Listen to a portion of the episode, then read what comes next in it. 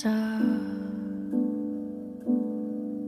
어디든 가야 할 곳만 같아 넌 금방이라도 올 것 같아 大家好，这里是海上日记第四十九期，我是唐小友。现在是二零二二年五月二十四日，嗯，一个工作日的中午。 中午呢，我通常就是想着今天要吃什么，晚上要看什么。有时候，呃，下午如果开会不多的时候，我甚至会想下午要看什么。这个看就是可以和大家分享一下，反正最近配菜、炒菜、切菜，啊、还有下饭和咖啡综艺分别是什么？嗯，我发现身边的一些朋友最近在看《浪姐三》，就是《乘风破浪的姐姐》第三季。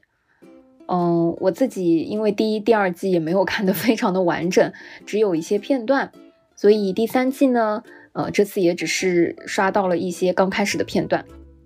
不过同款就是类似的，我其实最近在看的那个综艺是，呃，韩国两个综艺，一个叫《意外的旅程》。啊，前两期我也有提到和分享，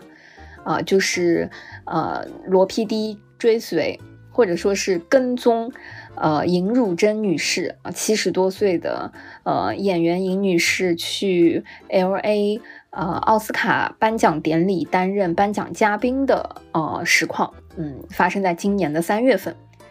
那另一部我在追的这个韩国综艺呢，叫《首尔 Check In》。那说的呢，呃，或者说这次跟踪的是由呃金泰浩金 PD 呃跟踪了，嗯，李孝利女士啊，韩国知名的一个歌手，呃，四十四岁啊，应该是四十多吧？对，就是她平时住在济州岛，时不时回到首尔进行工作的时候的一些呃周围吧，周边。所以这两个 韩国综艺。似乎跟浪姐有呃异曲同工之妙，呃，怎么说呢？就是现在感觉全亚洲似乎都在把综艺的视角和镜头对准了一些嗯不那么年轻的女人，我不想称之为老女人，就是总之大家最想看的，或者是这些综艺最大的看点啊，一定就是这些啊不再年轻的，所谓的年轻就可能是二十多岁的。而是上了一定年纪之后的那些女性，我自己之前没有完整的追过啊浪姐的这个系列，所以不是很懂啊。但是呃从片段上看，就感觉呃反正华语娱乐圈的女艺人，感觉主要是靠不生小孩来进行保养的。反正嗯主流的审美方向和审美观还是那种就是偏向于年轻啊有活力啊，想办法要留住。呃，青春的这个印记在身上，但是，呃，有趣的是，我最近正好对标在看的这个《意外的旅程》和《首尔 Check In》，嗯，倒是有一种，啊，就是随着年龄的增长，呃，就是更多的去接受一些时间在女性身上留下的印记吧。反正最近这两部很上头的综艺呢，啊，我都是轮换着看的，反正就是。嗯，刚看完四十多岁出道二十五年的李孝利带我们逛了首尔之后呢，我就会期待这一周七十五岁的尹汝贞女士到底会带我们看美国洛杉矶什么样的风景。作为三十多岁的唐女士啊，我真的是看这两个综艺的时候，恨不得全程都拿出小本子记笔记，就是开玩笑的说我和一些小伙伴在群里。就忍不住感叹，李孝利女士的这四十多岁和尹汝贞女士的这七十多岁，就是唐女士心目中非常羡慕的样子。先说这个意外的旅程，是罗英石罗 PD 制作的啊，这个韩综节目，目前呢在豆瓣上是九点五分，豆瓣评分呢其实人不多，也就一千多号人吧，目前就更新到第三期。它是一周一期的节奏，所以如果大家想要养肥了再看呢，我觉得也可以，呃，再等一等。不过呢，呃，我自己每周追到现在，最推荐的打开时间，我个人认为是周一，因为当封闭在家，又要面对一周非常不确定的，然后呃各种工作会议啊啊线上会啊以及外部的变化的环境，又感觉要面对嗯非常基础的生存环境进行一番挣扎的时候，通常是我周一打开意外的旅程最佳的时间。有的时候是下午，会多的时候就是晚上，因为看着七十多岁的尹女士还在为自己的梦想和呃演艺事业舟车劳顿和拼搏的时候，呃，我我就忍不住 想要呃再努力一点点，或者说呃你就不好意思躺平。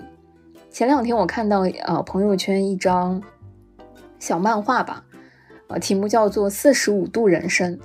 就是它有一个直角坐标系，就说，嗯，某些状态下是那种想卷卷不动，想躺躺不平，处于人生四十五度夹角的这个人生，我觉得就是非常形象，几乎就是 唐小友女士本人。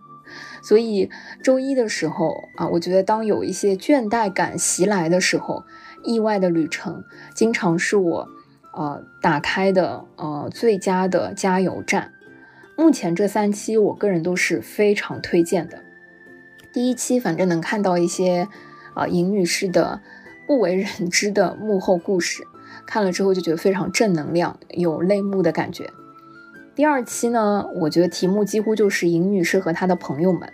都是那些上了年纪的朋友，也都很了不起。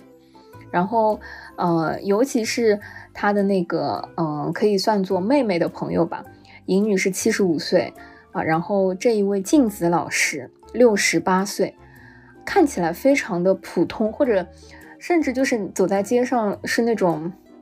啊其貌不扬的呃上海阿姨。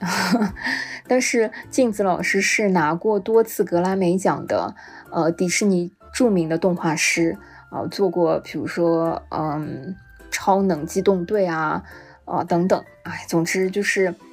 呃，你你即便是在个人采访的环节，都能感觉到镜子老师的那种认真。呃，于是他也产出了这第二期非常重要的一句金句。嗯，他在个人采访里面提到说，尹汝贞在去年拿到奥斯卡奖这件事情，其实对周围人都有巨大的振奋效用。就镜子说，嗯，随着我们年龄的增长，人生的目标会逐渐消失。但汝贞姐让我们看到的是，我们还没老，还可以去实现一些事情。从一个六十八岁的动画师的嘴里讲出这个话，你好意思躺平吗？甚至在第二期里，大家去吃完蟹啊啊一起聚餐之后，你深深的能感到，镜子老师不愧是多次拿过格莱美奖的人，那种对生活的好奇。能量，嗯，吃完饭还要申请说能不能去吃冰激凌、鲷鱼烧的可爱女士啊，真的非常羡慕。不知道我自己到了六七十岁的年纪，会不会像尹女士和镜子女士这样依然那么可爱啊？至于我昨天打开的这个第三期，哎。就说七十五岁的女人还可以有多美，大家就可以抛开任何的逻辑，只要静静的去欣赏这第三期尹女士的硬照拍摄，就能够大有震撼。反正呃护不护肤，我觉得都无所谓了。那个气质和精气神的感觉啊，真的是令人羡慕。好的，那第二个要推荐的呢，就是首尔 check in。哇，这个综艺我觉得可能在国内看的人也没有很多，因为，嗯，看到豆瓣它的评分是八点五分，目前为止只有七百多个人打分。呃，其实金泰浩制作人和罗 PD 一样，在啊韩国的综艺界相当于是两个相互竞争的扛把子吧。嗯，无限挑战啊，这个在国内做这个极限挑战的啊这个妈妈版。就是金泰浩 PD 制作出来的，而李孝利呢，就是一个呃，一九九八年就已经出道的，目前大概四十多岁的一位啊韩国半退休状态的女天王。哎，就是我觉得这么说，可能一些呃年轻的朋友，或者说对韩国演艺圈没有那么熟悉的朋友都不太有印象。哎，我觉得有一个比喻或者说类比，可能大家就会有感觉了，就类似于，嗯。年更年轻版的四十多岁的王菲吧，就是李孝利。其实，在呃九年前结婚了之后，就从首尔半隐退的这个状态，就搬去了济州岛。然后呢，啊，这个首尔 check in 啊，几乎就像是嗯跟踪李孝利在这段时间回到韩国，间歇性的呃从事一些宣传和工作的时候。呃，跟踪他啊，拍摄一些他跟朋友和其他的一些艺人呃相关的一些互动和生活的细节啊。如果说类比来看呢，就约等于是一个综艺记录了王菲女士时不时回到香港，住在朋友家里，并且和一些后辈艺人啊经常吃饭、逛街、开玩笑的一些日常。然后在这些交流里面呢，时不时的会蹦出一些呃金句，作为一个。人气巅峰过来人的女艺人的金句，反正，呃，首尔 check in，我觉得一半是欣赏到了当下首尔的那些迷人的城市风光，另一半完全是李孝利和他朋友们的告解式，嗯，那种就是 有一些正能量的，嗯，然后生活真谛的那种，呃，对话交流吧。这个综艺呢，目前一共更新了七集。我个人比较推荐的是一二啊，当然还有五六七。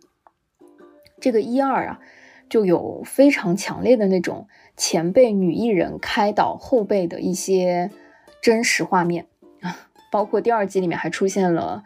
嗯，可能中国观众比较熟悉的 Rain 啊，反正之前的大帅哥现在都是要哄完孩子之后才会在酒吧里面跟自己的好友见面。然后这个五六七呢，啊，反而我觉得非常有意思，就是，嗯，第五集是跟李孝利同辈的那些女艺人啊，比如说宝儿啊，啊金元萱啊等等，就是可能年龄在四十岁到五十岁的韩国之前当红的女艺人聚在家里，哎，就是化了妆没化妆啊，喝着酒吃着东西，然后看着自己和朋友们过去的那些舞台片段。光说这个描述，我都觉得已经哇，非常的感慨当时的那个画面。不管是他们的友情，还是当一个人啊巅峰和从聚光灯下走出来之后，再回看自己的当初，那种情绪的浓度和这个复杂度，在第五期里，我觉得是被充分的放大了。至于六和七，是李孝利带着他济州岛的那些姐妹们，都是他一些。啊，一起做瑜伽的学生啊，或者是在济州岛做啊动物救助的朋友，在首尔的那一天进行啊为瑜伽杂志做做这个拍摄，然后在汉江旁边吃海鲜，一起住在酒店泡澡等等。哎，这里面我觉得最动人的，其实就是这些普通的姐妹情。如果说普通的这些友情在一般人的身上，嗯，显得比较常见，或者说一样的难得。但是在李孝利身上，作为一个明星和一些素人朋友们，那种就是互相插科打诨、相互怼来怼去的那种状况，啊，显得尤为珍贵。主要是我我看的时候，感觉到弹幕里大家最感慨的，还是那种，嗯，没有把你当明星，一旦成了朋友，你就是普通人，就是隔壁的那个。啊，李女士的那种真挚情感吧。整个首尔 check in 呢，在五月份播完了它的第七期之后，就一直停播了，直到六月三日才会更新。六月三日，不知道到时候我有没有机会跟小伙伴们在线下拿着手机看。嗯，最近看到浪姐的时候，嗯，我也有很多的感触，因为看到唐诗逸的那个一生所爱的片段。想到了前一段时间，应该是去年吧，在上海文化广场看的那个昭君出塞，当时在现场就觉得哇，我是看着唐诗逸在武林大会，呃，那个综艺里面开始慢慢认识的这个名字 和这个舞者。昭君出塞这个作品那么高浓度啊，那么大的呃舞蹈作品，他一个人 要担纲主角，这个年纪感觉也是非常不容易了。嗯，然后朱洁静也是之前我们节目里经常会提到的《永不消失的电波》、朱环等等这些作品里面的大女主，两位舞者。在浪姐里的这个片段也让人印象深刻，嗯，所以还是有点期待呢。哎，以前我自己看台剧，我可能不会爱你。看那个李大人和陈幼卿谈恋爱的时候，嗯，里面每一期都有一个片头，啊，陈幼卿会用一种，哎，就是演员林依晨扮演的这个角色，他会嗯描述自己。三十岁的初老症状，我看的时候还没有到三十岁，当时就觉得，嗯，这一些离自己都很远。哎，可能年轻的朋友们甚至都没有听过这个台剧。这个是陈柏霖和林依晨演的这个啊台湾偶像剧，甚至后来应该还出了呃日本版吧。反正啊看过的都是同龄人。所以我自己在看《浪姐》啊，《首尔 Check In》和《意外的旅程》这些讲述四十岁或者四十岁以上的女性的这个综艺的时候，好像就有二十多岁我自己看我可能不会爱你的时候那种非常微妙的心理，就有一种有一点害怕面对，呃，又又感觉一边看一边能听到内心的时钟在滴答滴答一点点逼近的感觉。不过我自己是很喜欢看类似的，呃，我我所谓叫做上了年纪的女人的节目，尤其是综艺节目，甚至是，呃，我我觉得我明明知道这些综艺节目它会有一些过度包装的成分，或者说它，嗯，更像是那种裹着糖衣炮弹，就是，嗯，裹着糖霜的那种啊综艺。但是我还是会看得很开心，就是以前会边喝奶茶边看，最近没有奶茶，我我就会，嗯，一点一点就算着这个呃分量的 掰着巧克力，呃，边含边看，就是，嗯，上了年纪的女人在这些综艺里，我觉得给我呈现的是一种，嗯，女人年纪大了不只是只有一种活法的那种画面，就是不只是只有一种活法。即便只是少数的、少数人的，我觉得它也是一种可能。只要有，就这种可能，也可以是你选择的，或者是你尝试的一种。所以，嗯，不需要成为浪姐啊，不需要成为李孝利，或者是成为尹汝贞。我觉得，嗯，每一个女性都可以成为你自己想要成为的那个样子。这也是唐小友同学 对四十四岁的、七十五岁的唐女士最真诚的希望。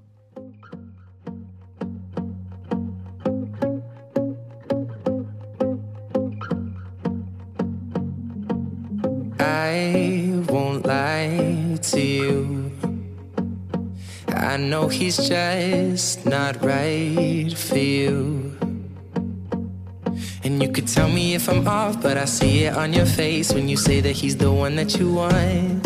And you're spending all your time in this wrong situation, and anytime you want it to stop. I know I can treat you better than he can, and any girl like...